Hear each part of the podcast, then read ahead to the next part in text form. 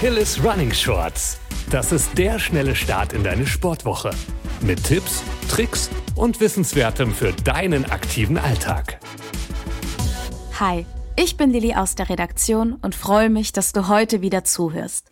Nach den ausgelassenen Feiertagen und mit Blick auf die Ziele in den kommenden Monaten heißt es für viele wieder Zero Zucker oder gar keine Zucker was es mit den leeren Kalorien auf sich hat, ob wir auf Zucker verzichten sollten, um gesünder zu leben und welche gesunden Alternativen es gibt, erfährst du jetzt kompakt verpackt.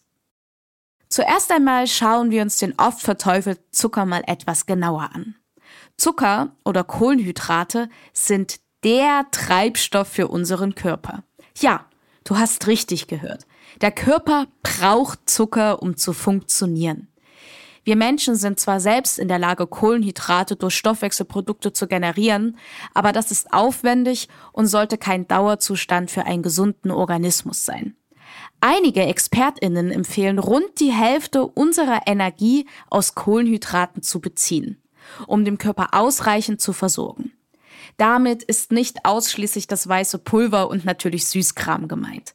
Vielmehr geht es um komplexe Kohlenhydratketten aus Vollkornprodukten oder Hülsenfrüchten. Jedoch liefern zuckerhaltige Snacks und Nahrungsmittel schnell verfügbare Energie. Und genau diese Energie brauchen wir Ausdauersportlerinnen, um beim Training auch wirklich Leistung bringen zu können.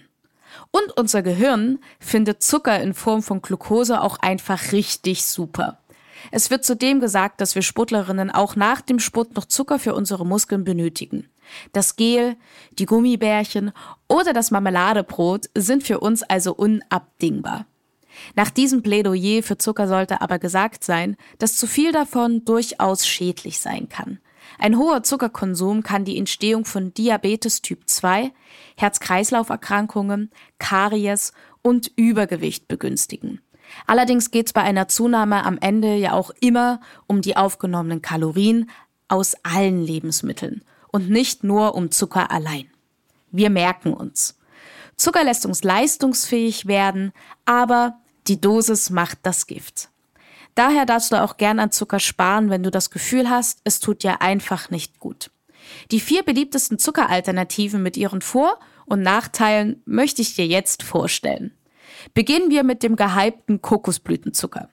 Nicht wenige InfluencerInnen und Firmen überschwemmen den Markt mit Süßkram mit den angeblich gesünderen Kokosblütenzucker. Aber Achtung!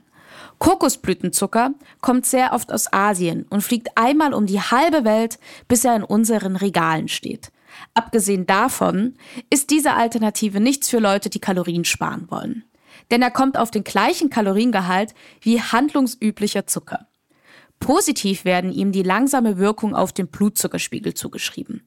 Er soll also keine Heißhungerattacken fördern und viele gesunde Stoffe wie Magnesium und Eisen enthalten.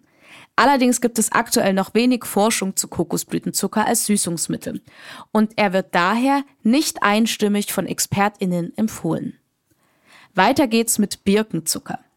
Birkenzucker wurde, wie der Name schon sagt, aus der Rinde der Birke hergestellt. Heute greift die Produktion aber eher auf Mais und Stroh zurück.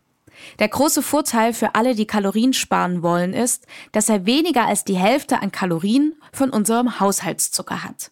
Zusätzlich beugt Birkenzucker oder auch Zylit genannt Karies vor und wird deswegen in Kaugummis eingesetzt. Auch Birkenzucker soll Heißhungerattacken verhindern und eignet sich wegen seiner Wirkung auf den Blutzuckerspiegel für DiabetikerInnen. Allerdings kann Zylit eine abführende Wirkung haben und ist nicht geeignet, wenn ihr mit Hefe backen wollt. Auch bei Erythrit solltet ihr beim Backen aufpassen. Eine große Menge Erythrit ist nicht etwa super süß, sondern hat eher einen bitteren Geschmack. Und das wollen wir im Kuchen auf keinen Fall. Erythrit schmeckt also weniger süß, hat aber gar keine Kalorien und sättigt länger als Haushaltszucker. Jedoch kann er auch wie Birkenzucker Durchfall und Bauchweh verursachen und ist im Vergleich zu anderen Zuckeralternativen wirklich preisintensiv. Sehr oft wird auch Stevia als Zuckeralternative gehandelt. Stevia ist bis zu 300 mal süßer als raffinierter Zucker und wird aus der Stevia-Pflanze gewonnen. Er ist für DiabetikerInnen geeignet und hat keine Kalorien. Anders als die bisher vorgestellten Zuckeralternativen handelt es sich bei Stevia aber nicht um ein zuckerähnliches Pulver, sondern es kommt oft in flüssiger Form. Das heißt, wir können Stevia beim Backen nicht einfach eins zu eins für Zucker einsetzen.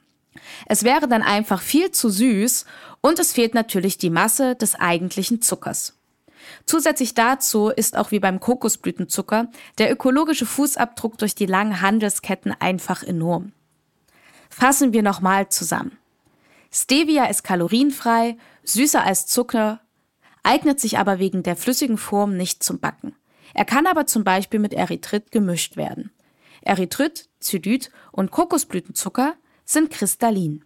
Dabei hat Erythrit keine Kalorien und Xylitzucker die Hälfte an Kalorien von raffinierten Zucker.